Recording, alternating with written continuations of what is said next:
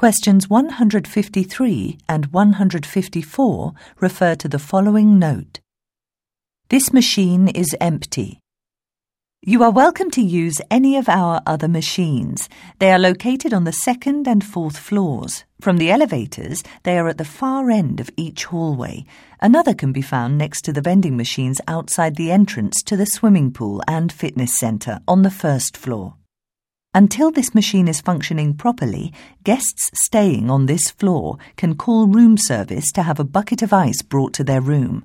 Please be aware that this is a special service available only to those staying on the third floor. We sincerely apologize for any inconvenience this may cause. The Barrington staff. 153. Where has the note most likely been placed? A. On a ticket machine. B. On an ice dispenser. C. On a vending machine. D on an elevator door. 154. According to the note, how long will the special service last? A. Until a swimming pool has been reopened to the public. B. For the three hours during which some repairs will be made. C.